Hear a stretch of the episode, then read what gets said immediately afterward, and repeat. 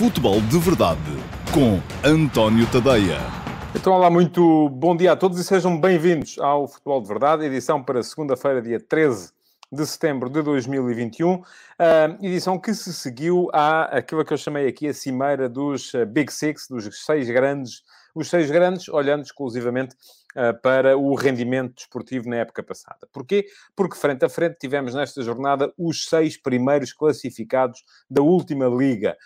Um, tudo no sábado, logo a começar uh, às 15 horas, o Passos de Ferreira, Floco Passos de Ferreira, que foi quinto, recebeu o Sporting Clube Braga, que foi quarto, depois, às 18 o uh, Clube Esportivo Santa Clara, que foi sexto, recebeu o Benfica, que foi terceiro, e por fim, às 20 30, creio eu, uh, o uh, Sporting Clube Portugal, que foi campeão, recebeu o Flóculo do Porto, que ficou em segundo lugar. Portanto, tínhamos aqui uma oportunidade de ouro, e eu ainda hoje de manhã escrevi sobre o tema, uma oportunidade de ouro para que as pessoas que têm como preocupação Uh, promover o produto de futebol, fazer chegar o produto de futebol a mais gente, um, para que ele possa vir a ser mais rentabilizável no futuro, uh, tiveram aqui uma oportunidade de ouro para uh, mostrar o seu produto. E, no entanto, não foi feito nada. Não foi feito nada. e atenção, eu deixo, deixa-me esclarecer, porque já, já percebi por alguns comentários vossos ao, ao, ao meu texto seja no, no Twitter, seja no Facebook, até alguns no Instagram. Hoje até o Instagram tem comentários, que é uma coisa pouco, pouco uh, frequente. Uh, as pessoas ali interagem de outra maneira. Uh, que, deixem-me só esclarecer uma coisa. Não é o meu papel promover o futebol. Esqueçam lá isso. Eu sou... Eu, eu estou ao eu, eu uh, vamos lá, uh, orbito o futebol, não tenho que o promover. Quem tem que promover o futebol são as pessoas que são do futebol. Eu sou jornalista, não sou marketeer. Uh, a única coisa que eu escrevi hoje não é que todos nós, os jornalistas, os adeptos, temos que nos unir para proteger, para salvar. Não, não, não, não esqueçam lá isso. O jornalismo está à parte, tem nada a ver. Uh, quem tem que promover o futebol são os marketeers. E, enfim, eu parto do princípio que uh, existe quem trate disso em Portugal, sejam as direções de comunicação dos clubes, uh, seja a direção de marketing da Liga Portuguesa de Futebol Profissional, enfim, alguma alguém tem que fazer alguma coisa para que o produto seja, saia enaltecido. Não sou eu. Eu aqui o que eu posso fazer é olhar para o produto e, enquanto jornalista, decidir o que é que é mais pertinente. E atenção, aí eu discordo da maior parte da, da, da, do tratamento jornalístico que vai sendo feito uh, dos, do, do, do. Não, não foi agora, porque ganharam uns e perderam outros. Tem sido sempre assim. Eu, pai, há 10 anos que ando a dizer isto. Pelo menos.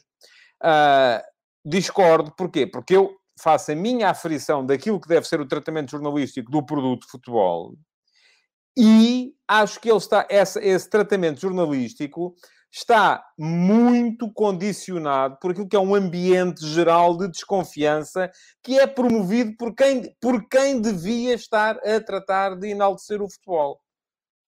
Vamos a ver se nos entendemos. Eu não sou um braço do marketing, nem da liga, nem dos clubes, nem do marketing, nem da propaganda, como eu lhe chamei no texto de hoje de manhã. O problema é que a maior, a maior parte dos clubes está mais interessada em fazer, uh, uh, uh, seguir estratégias de propaganda do que de marketing. E qual é a diferença? Bom, a diferença é que se eu vou fazer uma, seguir uma estratégia de propaganda, uh, aquilo que eu quero é criar uma ideia de que está toda a gente a roubar, menos eu. Certo? E isto, de facto, não promove o futebol. Pelo contrário, hoje alguém me comentava com graça um, algum saudoso do, dos tempos da, da, da, outra senhora, que desde 1973 nunca mais. Portanto, eu, eu associei ao 25 de abril de 74, calculo que seja essa a ideia. Nunca mais houve um campeão com verdade. Todos eles foram comprados. Epá, e eu apeteceu-me responder ao senhor, dizer assim: epá, e é espantoso como é que o senhor está há 48 anos a seguir um fenómeno no qual não acredita. Vai mais dedicar-se ao crochê. Não, anda a seguir o futebol para quê, não é? Mas infelizmente, e aqui a ação é dos clubes, são os clubes que estão mal, e a Liga é uma extensão dos clubes, infelizmente, aquilo que se passa é que os clubes, uh, entre optarem por um caminho que é, vamos lá ver, Uh, vamos aqui uh, promover. Eu acho que a partir do momento em que houve, saiu o sorteio, se percebeu que nesta jornada, neste dia, íamos ter frente a frente os seis primeiros do ano passado. Isto era logo assunto para se marcar uma reunião. Eu não sou nada adepto de reuniões. Quem trabalha comigo sabe disso. Reuniões para mim são de pé e duram cinco minutos, uh, que é para ninguém se acomodar. mas um, os, o, o, o, era motivo para logo se marcar uma reunião e decidir uh, o que é que se vai fazer para promover o produto de futebol. Ora, nada disso foi feito. Nada disso é feito. Pelo contrário, aquilo que temos é sempre, uh, e atenção, podem sempre dizer, não, mas isso a culpa é das televisões e é dos jornais, que metem os adeptos engajados a comentar, certo, mas todos eles estão uh, ligados de forma tentacular aos clubes dos quais são adeptos, e isto acaba por contribuir para criar este ambiente, ou para agravar este ambiente de desconfiança geral, que a única coisa que faz é destruir ainda mais o futebol. E depois isto tem ramificações dentro do campo. No comportamento lamentável, eu já vou falar da arbitragem daqui a bocado, estejam descansados. No comportamento lamentável dos jogadores. Porque os jogadores, e eu até me fui lembrar, hoje no texto que escrevi de manhã, uh, uh, do, do caso inocente, uh, e não é por ser meu amigo, do Jorge Andrade, quando ele ah, foi expulso num ah, jogo entre o Foco Porto e o Deportivo da Corunha, o Jorge representava o Corunha nessa altura, o Deco estava no chão e o Jorge deu-lhe um toquezinho com o pé nas costas para ele se levantar, e o árbitro, o alemão Marcos Merck, expulsou-o, foi uma cavalidade de todo o tamanho. Portanto, não são só os árbitros portugueses que cometem erros, mas nessa altura o Deco nem sequer teatralizou. Se fosse um jogo campeonato português, alguém que fizesse aquilo, imediatamente o outro jogador dava três voltas no ar e queixava-se da cabeça. É, é, logo, não é? Bom, uh, diz o Paulo Neves, polémicas há em Itália, em França, em Espanha e até já na velha Albion. Pois há, em todo lado, mas, mas ah, eu, eu vejo programas, uh, ouço podcasts e ouço coisas sobre futebol. Não estou... Cá em Portugal, a única coisa que consigo ouvir é que o árbitro roubou, que são sempre os mesmos, que é isto, e que são os padres, e que são as missas, e que são os, o colinho e tal. Pá, não, chega. A sério. Eu já vou falar dos erros e houve, infelizmente, tivemos erros e tivemos erros graves este fim de semana na arbitragem. Não subscrevo as teorias da conspiração de que, primeiro, os nossos árbitros são piores que os outros. Não são. Os nossos árbitros são iguais aos outros, cometem erros como cometem os outros. Ainda há bocado falei aqui de um erro idiotice do Marcos Merck, um dos melhores árbitros do mundo no, no seu tempo. E segundo, que os nossos árbitros prejudicam e beneficiam sempre os mesmos. Não, isso são vocês que acham porque estão uh, agarrados à narrativa dos vossos clubes. O Vasco Batista pergunta-me o que é que eu acho desse intercâmbio com árbitros franceses. Vasco, peço-lhe que tenha, senão não consigo falar dos jogos. Há um texto escrito sobre isso no meu site, no é para ir há três dias, portanto é uma questão de dar lá um salto e ler. Não vou perder agora, não vou gastar agora tempo com isso, desculpe lá, e o Vasco é dos que, aliás, toda a gente merece respeito, o Vasco é dos que está cá sempre, portanto merece-me ainda mais respeito porque está cá sempre. Uh, bom, vamos falar de bola. Uh, tivemos três jogos, uh, três jogos. Eu, para mim, o jogo ainda assim mais interessante. Enfim, o, o, o, Sporting Porto acabou por ser um jogo interessante. E acabou por ser... Todos eles acabaram por ser interessantes, mas o jogo mais... Mais jogado sem, com, com, menos picardia foi, até acabou por ser o, o Passos de Ferreira uh, Sporting Clube Braga. Acabou 0 a 0. Mas houve oportunidades de gol de um lado e do outro. Houve um árbitro impecável, o francês, uh, Willy Delajodes, creio que é assim que ele se chama.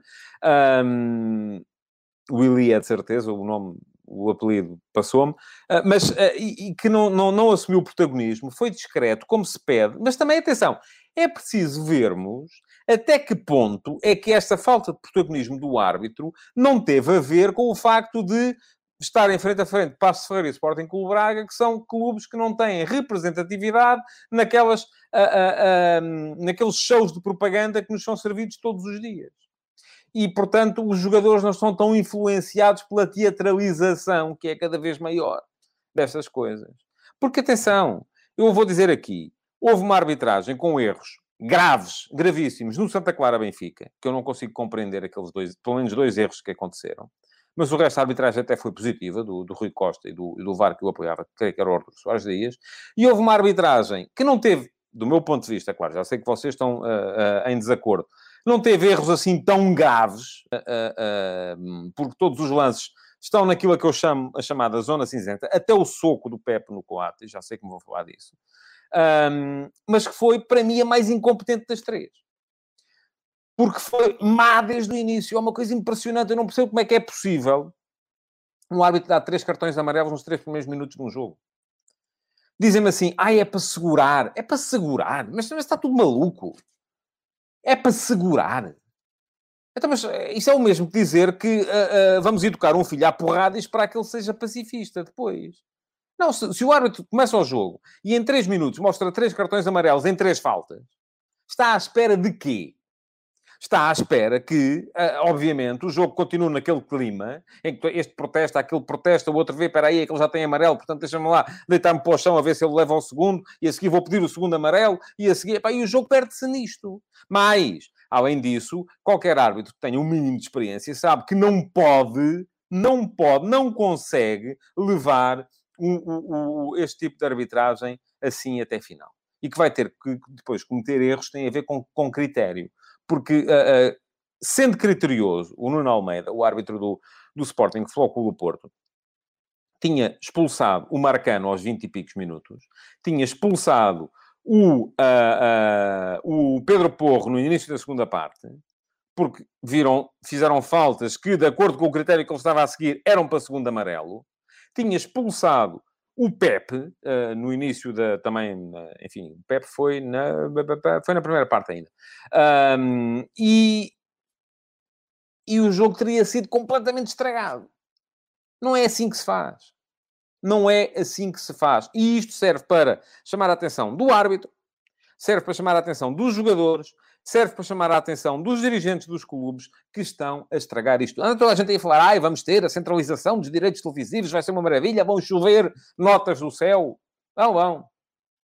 E vocês acham que uh, vamos começar a vender este clima e que isto vai vender que nem pãezinhos lá fora e, portanto, vem dinheirinho, não é? Vai, vem. Pois vai. A malta se quer ver porrada ver os filmes do Bud Spencer, não é? Não é os jogos do Campeonato Português, desculpem lá. Uh, não faz sentido. Nada disto faz sentido. Bom, vou já arrumar os erros de arbitragem, que é para ter falado de, de, de, futebol logo a seguir. Um, Santa Clara Benfica, dois erros graves da arbitragem. Primeiro, não entendo como é que não é expulso o Lacodimos Uh, e aqui há bocadinho alguém me vem dizer que não... Qual é a diferença entre o lance do Vlacodimos e o lance do Adan na época passada? Eu nem sei de que lance do Adan é que está a falar, mas, uh, enfim, eu, eu, tento, eu, esta é outra diferença, porque eu dizia no início, eu não tenho que promover o futebol, mas não subscrevo essa teoria de que isto é sempre pós mesmos. Acho que os árbitros cometem erros para todo lado. Uh, umas vezes calhar uns, outras vezes calhar outros. Uh, e, e, e, por isso mesmo essas coisas passam de memória. Sei lá qual é o lance, estão a falar do ano passado, às vezes aparecem-me aqui a falar um lance em 1900 e uh, troca o passo. Sei lá, a sério. Os erros, eu aponto-os aqui. Para a semana já não me lembro de que erros é que foram. Epá, é assim, o que é, que é que eu lhe faça? Pronto, é, é, é, é, a minha maneira de ver. E é assim que eu acho que deve ser, porque depois vem dizer assim, ah, não, porque está a silenciar. Os... Não estou nada a silenciar. Eu até estou aqui a dizer, houve erros. Vou dizer quais foram. Agora, não me peçam no fim do ano para fazer as contas e ver este aqui teve dois erros, aquele teve. Pá, se quer vá saber, a sério. Não acredito nisso, não é? E essa é a diferença entre mim e os, uh, aquilo a que vocês gostam muito de chamar os cartilheiros, mas que só são cartilheiros se forem de um clube que não é o vosso. Se for o vosso, já são os gajos porreiros. Bom, erros. Não entendo como é que o Vlaco Dimos não é expulso. O Vlaco Dimos ali fez o suficiente para ver dois cartões vermelhos. Não era um, eram dois. Primeiro, por entrada violenta sobre o uh, Mansur. Uh, só, só a entrada, com os pés ao pescoço, com aquela violência, era suficiente para ser cartão vermelho. Mas pronto, até vou dizer, ok, o árbitro se calhar acha que não. Acha que não foi violenta, foi só negligente. Pronto, ok. Teve pouco cuidado, coitado. Foi que os pés não sabia. Que... Ok, tudo bem. Então, se não é vermelho por isso, é vermelho porque uh, uh, uh, impediu uma clara oportunidade de golo. Porque a verdade é que ele acertou de raspão na bola, acertou em cheio no homem, a bola ficou ali, se ele não tivesse acertado em cheio no homem, o homem ficava com a bola e provavelmente fazia gol, mesmo sendo um escardino que ele precisaria de, de, de pé direito. Um, portanto, uh, não entendo, não entendo como é que o Rui Costa não dá vermelho e não entendo como é que o VAR não lhe chama a atenção para dar vermelho. Depois, há um segundo erro grave também no meu ponto de vista, porque há uma grande penalidade cometida pelo Diogo Gonçalves sobre o Crisan, uh, em que o Crisan toca a bola de cabeça, o Diogo Gonçalves levanta o pé, acaba por acertar com o pé uh, o Pedro Amar pergunta-me porquê que o Arthur Jorge... Oh, Pedro, já não me lembro. Porquê que o Arthur Jorge não foi expulso no jogo da primeira jornada com o Benfica? Não sei. Não era aquele árbitro, não foi naquele lance. Não me lembro. Hei de ter falado disso aqui na altura, com certeza. Se quiser, é uma questão de voltar atrás e vai lá ver. Eu não estou aqui para falar de árbitros. Metam isso na cabeça. O Frederico Lima diz que não há erro de arbitragem.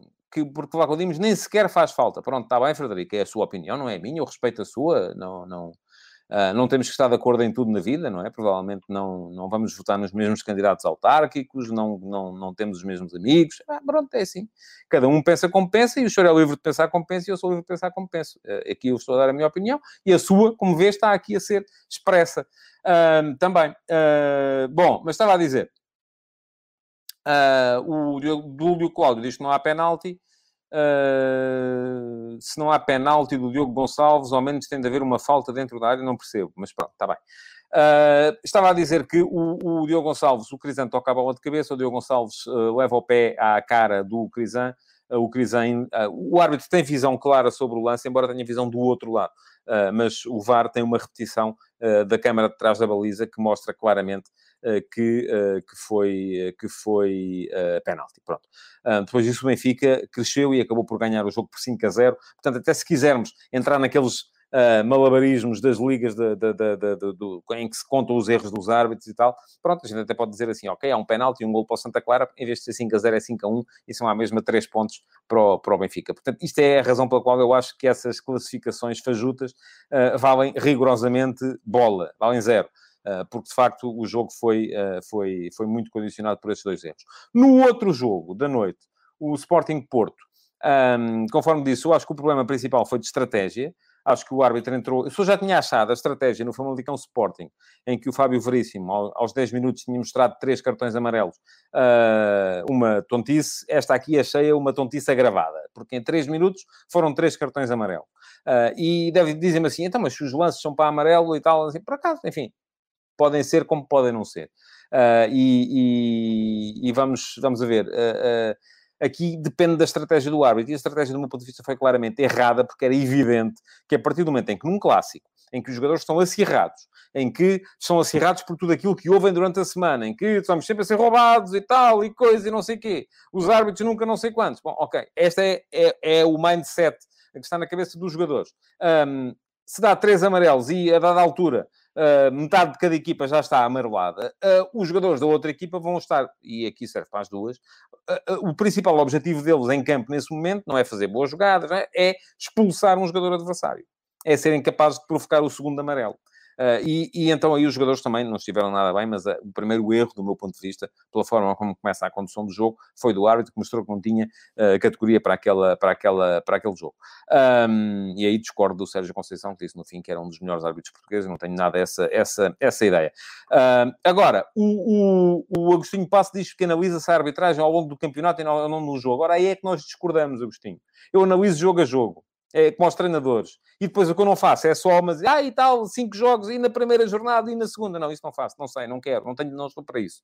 Isso não é aqui, isso é no, no, no na, nas classificações fajutas que eu falava há bocadinho.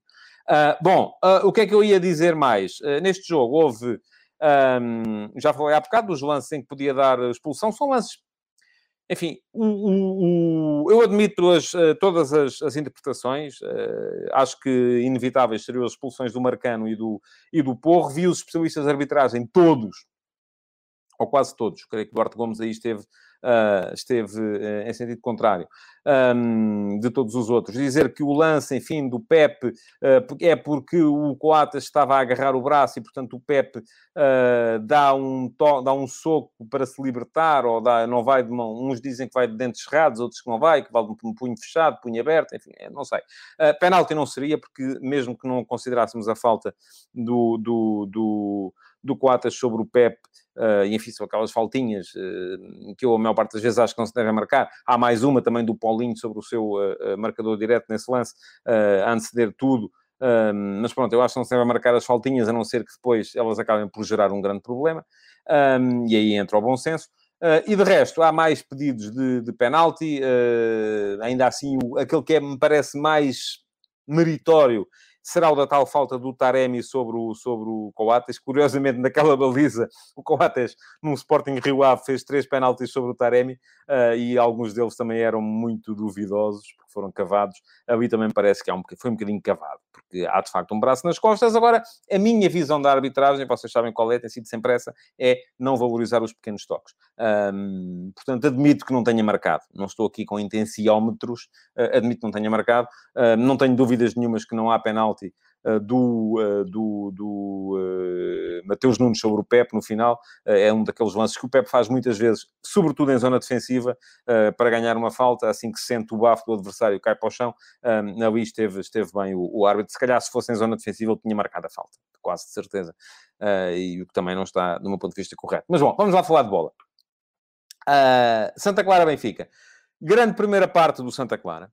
E um Benfica que apareceu diferente. Uh, pode parecer que não, mas sim, apareceu diferente. Uh, e eu estou a pensar a escrever sobre isso nos, nos, próximos dias, se a Liga dos Campeões me deixar, sobre aquilo que é a noção diferente de espaço que têm os três grandes neste, neste momento.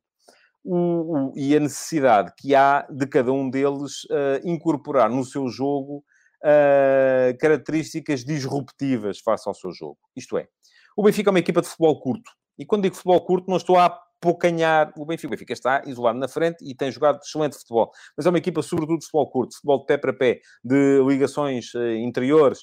Um, mas falta-lhe, neste momento, amplitude. Falta-lhe ser capaz de explorar largura e profundidade.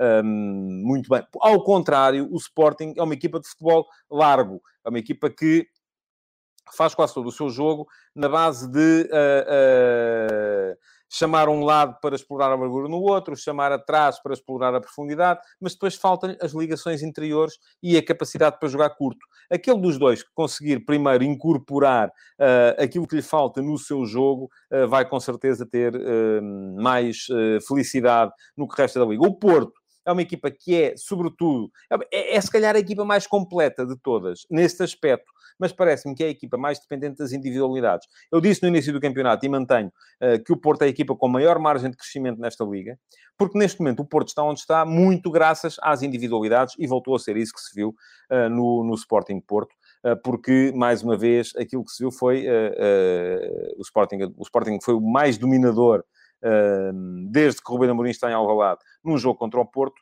uh, nunca tinha sido tão dominador, uh, mas uh, acabou por, por ser uma equipa... Uh, acabou o Porto por depender em demasia das suas, das suas individualidades. Bom, mas eu estava a falar do Santa Clara Benfica. Primeira parte muito boa do Santa Clara. Santa Clara colocado em uh, 3-4-3, Uh, o Benfica colocado em 3-5-2. E por isso eu digo que o Benfica mudou. O Benfica mudou do 3-4-3 que usava no início da época para um 3-5-2, que, do meu ponto de vista, é a tentativa de Jesus conseguir meter alguma largura no jogo e tornar o seu sistema um bocado híbrido. Porquê? Como é que funcionava o Benfica? Dois médios, Weigl e João Mário, Everton a funcionar como terceiro médio, e aqui isto alternava muito. Ora ficava Weigl atrás, com João Mário uh, mais sobre a meia esquerda, Everton mais sobre a meia direita. Ora, João Mário baixava para o lado do Weigl, Everton assumia a posição como 10, à frente destes dois, e uh, do outro lado o Darwin abria uh, no, no, lado esquerdo para tentar dar a tal largura e profundidade que a equipa não tem. Um, não correu bem. Na primeira parte não correu bem, uh, porque de facto faltava, sobretudo, presença interior, apesar de e eu percebo a, a, lógica dos três médios por parte do, do, do, do, Benfica. Acho que para quem tem Weigl e João Mário, são dois jogadores macios, uh, precisa de ocupar mais o espaço. Não pode jogar apenas com dois médios, por, sendo eles muito fortes com bola, são fracos sem ela. e por isso mesmo ehm, acabou por sofrer ali um bocadinho enquanto jogou só com estes dois médios. Daí que Jorge Jesus, ultimamente, tenha começado a querer jogar mais em 3-5-2 do que em 3-4-3. A novidade neste jogo é que um, foi mudando durante o jogo. Ora era 3-5-2, ora era 3-4-3. E o 3-4-3 funcionava com Everton na meia-direita, Darwin na esquerda e Rodrigo Pinho como ponta de lança. De qualquer modo, a primeira parte não foi boa para o Benfica, porque o meio-campo do Santa Clara com o Morita e o Anderson de Carvalho, estava a dominar claramente. Porquê? Porque uh, o Rodrigo Pinho era não só era pouco para travar a primeira fase de construção do, do Santa Clara, como depois não, não vinha uh, uh, impedir os médios do Santa Clara de jogar. E, portanto, acabava por estar o Everton sozinho contra os outros dois. O Pedro Barreira diz que o Rafa mudou o jogo. Enfim, não foi tanto o Rafa, foi mais a alteração tática que Jesus fez, em que uh, substituiu o ponta de lança pelo Rafa, de facto, e aí, a, a partir daí o Benfica abdicou por completo, não só de dar um avançado à marcação, dos centrais do Santa Clara, como também de uh, uh, impedir a tal primeira fase de construção, centrando as suas, uh, os seus esforços defensivos de recuperação um pouco mais atrás. Não é? e isto acabou por permitir. E, e há outro fator que é fundamental. É que o Benfica, na primeira ocasião, o primeiro remate que faz enquadrado a baliza, faz gol, ainda na primeira parte. E vai para o intervalo a ganhar por 1 a 0. Ora, quando o Santa Clara tinha sido claramente melhor durante a primeira parte, mas mesmo assim vai a perder. O Benfica, ao intervalo, está a ganhar, muda taticamente. Uh, o, o, aquilo que acontece é que uh, uh, vem para a segunda parte mais disposto de uma forma mais correta e mais. E, mais o, o, Pedro Franco diz que Weigl não é fraco com bola. Eu não disse isso, Pedro. Disse que são fracos sem bola. Com bola são fortíssimos. Tanto o Weigl como o João Mário. Se disse, uh, foi um lapsus língua e pelo qual peço, peço desculpa. Um, a partir daí, o Benfica passou a ter os seus esforços de recuperação colocados uh, junto dos dois médios do Santa Clara, passaram a ter muito mais problemas para jogar, uh, para jogar dessa forma. O Pedro Amaro diz que falta um palhinha vestido de vermelho.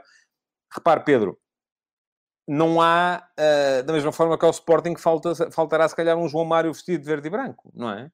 Mas isso não, não enfim, cada equipa explora as suas uh, forças, as suas maiores qualidades. E a do Benfica, de facto, é a capacidade para ligar jogo, é a capacidade para jogar em passe rápido, em, uh, em tabelas sucessivas, rápidas e difíceis de contrariar, sobretudo no espaço interior, e isso acaba por ser suficiente uh, para que o Benfica vá ganhando os seus jogos. A vitória construiu-se, o resultado, do meu ponto de vista, é muito injusto, enfim, aceito pela superioridade clara na segunda parte a vitória do Benfica, embora, uh, volto a dizer, o, o, o fator arbitragem tenha sido muito importante na forma como este jogo uh, se desenrolou.